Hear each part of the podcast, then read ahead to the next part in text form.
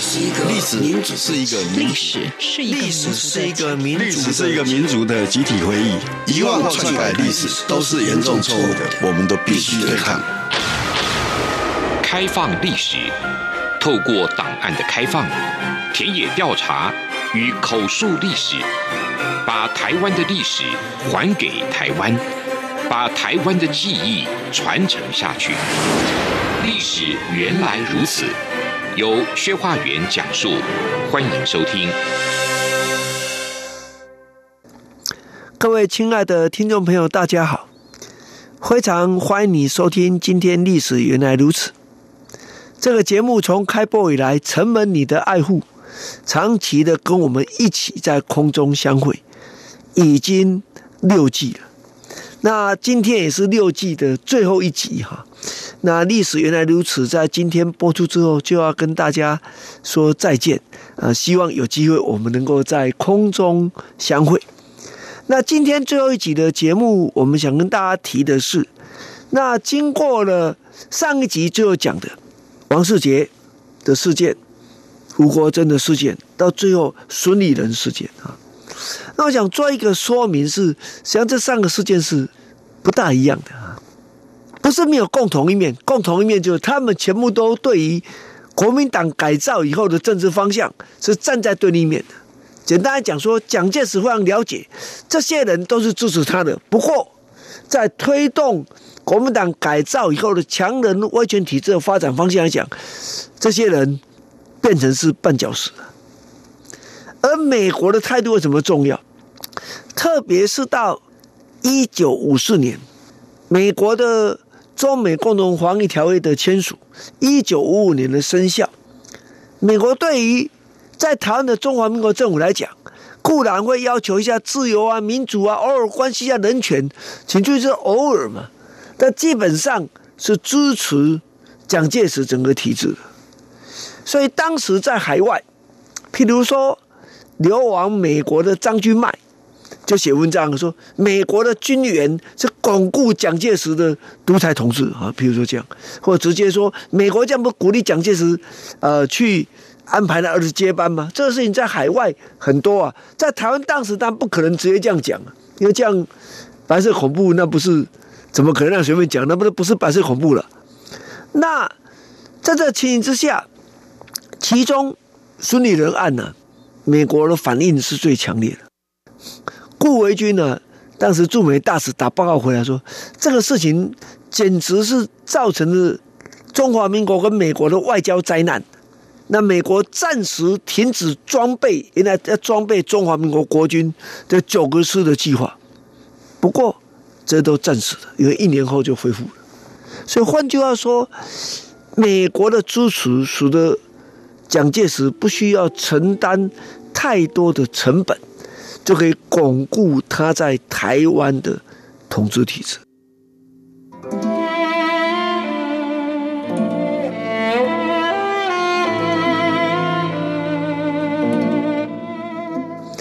因此，一九五五年啊，从刚一系列下来到一九五五年孙立人的下台，台面上已经没有任何一个实力派的政治人物可以去，请注意。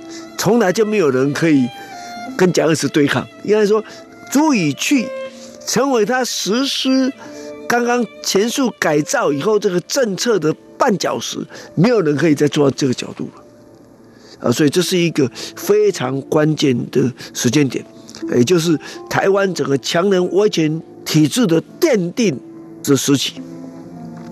可是好歹大家还有点寄望，寄望什么？蒋介石说：“一年准备，两年反攻，三年扫荡，五年成功。虽然没有成功，可是蒋介石也说了，他要把这个中华民国宪法的完整的带回中国大陆。那这代表什么？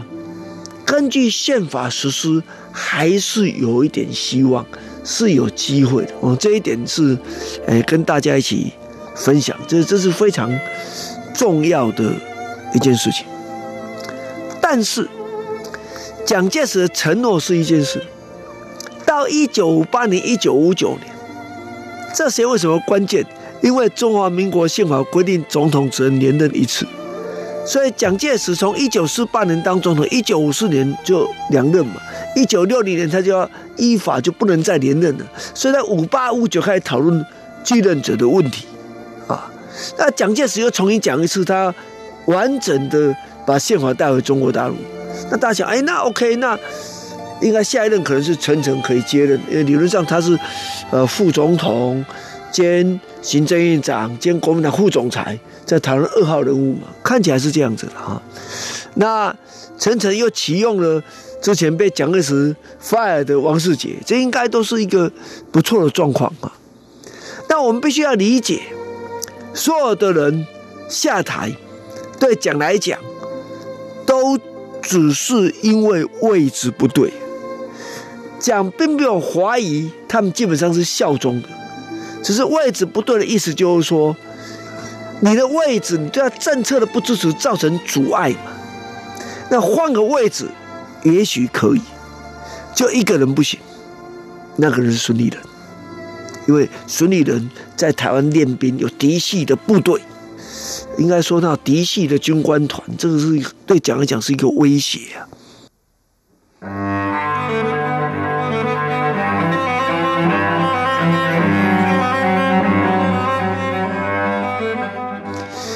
那面对这个局势之下，雷震的自由中国，哦，又开始一定要鼓吹，一定要依照宪法，如果等等等这些事情。可是对蒋来讲，我们事后后见之明，证明蒋是准备三连任的。那最大的支持者在鼓吹的是蒋经国，而陈诚虽然意见很多，但基本上也是支持蒋介石，这很重要，不然这很多变数就。可能会再发生，固然不足以改变大局，但可能会有一些小的波澜。现在看起来都还好。那在这样的状况之下，呃，正如这个节目一开始开播，开始跟你们讲反对党，那雷震选择去支持跟台籍精英，要建构一个包含民社党、青年党还有自由主义倾向的来自中国大陆的。政治人物啊，这当然包括国民党内的跟台积金合组的一个反对党，这样子当然就造成在地方跟国民党选举的竞争，在中央，因为原来这些人很多就是中央民意代表，能够产生一定的制衡的力量，这是蒋介石不能容忍的，所以发生了雷震案。一九六零年，一九六一年选举之后。中国民主党筹备的工作完全停摆，以后党禁成为台湾的历史名词啊！对，请注意哦，不是结束，是真的成为历史上的一个一个 term 啊。那这样状况下，在国外的研究认为，这是一个非常关键的指标，这代表了蒋介石不仅巩固了他的统治，而且也为蒋经国的接班。做好了后续的准备工作！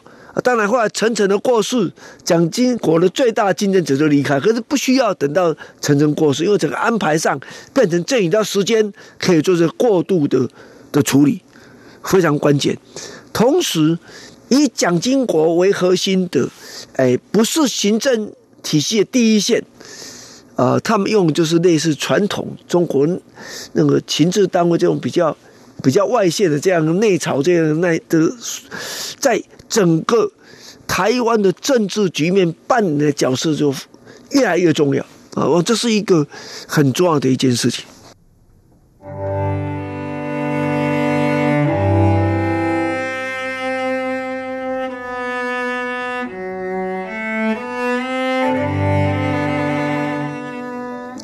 那这样的局面之所以能够维持，很重要的原因就是美国，啊，因为美国虽然关心台湾的自由民主，虽然号称用自由民主来反共，可是更关心的是台湾的战略利益。美国认为蒋介石是一个坚定的盟友，而如果是台籍精英在民主改革之后，未必是一个可靠的反共的盟友，这是一个选择。那另外，美国。在美元再起之后，这所谓美元再起，就是另外制定一个新的法案，在韩战以后，那么继续给予台湾这个经济援助。那使得台湾的经济，呃，在美元之下得到相当程度的发展。这发展上包括简单讲，包括三个层面的。第一个，提供物资，物资稳定物价；第二，提供美元的贷款，啊，贷款来讲很多建设欠缺的话，有外汇可以接受。同时，美元还提供了技术人才等等，来整个规划推动相关的经济建设。所以，台湾的经济在这状况下，慢慢的有发展起来的趋势。这样的局面，到了一九七零年代以后，慢慢的有进一步的开花结果。就经济起来之后，慢慢新的中产阶级起来了。那教育发展结果，有新一代的精英又起来了。这是后来台湾能够自由民主很重要的内部的因素之一。但是外部局势也改变了，因为美国在一九七零年选择跟中华人民共和国来围堵旧的苏联。这个时候，台湾的整个战略地位对美国的评价来讲，相对就往下大。那这个情形之下。美国对台湾的自由民主越加的注意，而中华民国政府，特别在国民党来讲，他失去了联合国的中国代表权，失去了国际的舞台，他作为中国代表正当性受到严重的挑战。这样的国民党政府就选择有限度的改革。这有限度的改革，这当然讲当然是不错的，可是对美国来讲这是不足的。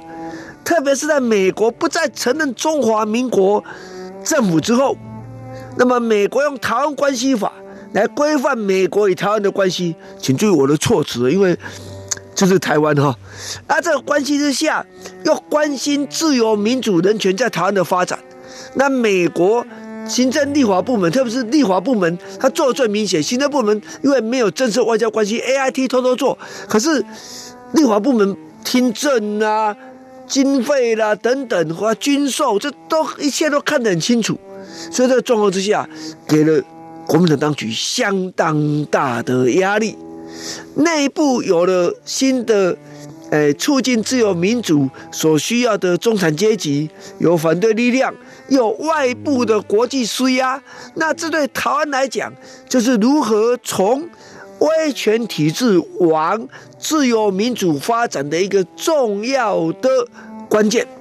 在外部条件具足，加上蒋经国的晚年又发生了种种，呃，现在看起来是人权或政治经济的一些不当的事件，其中当然包括暗杀江南这件事情是非常关键的。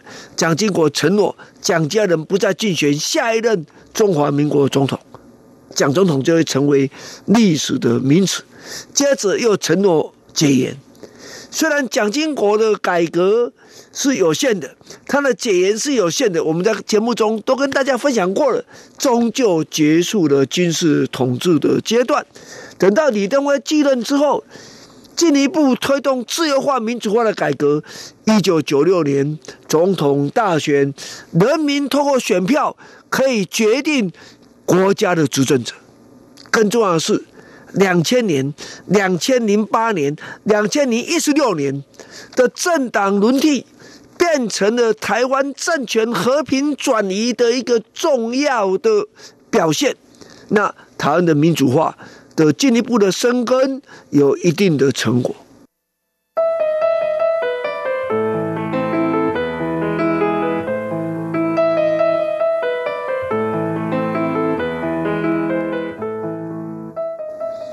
亲爱的听众朋友，感谢你六季以来的陪伴。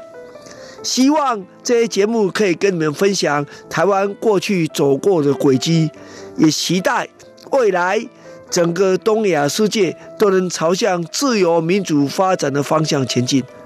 我们再见。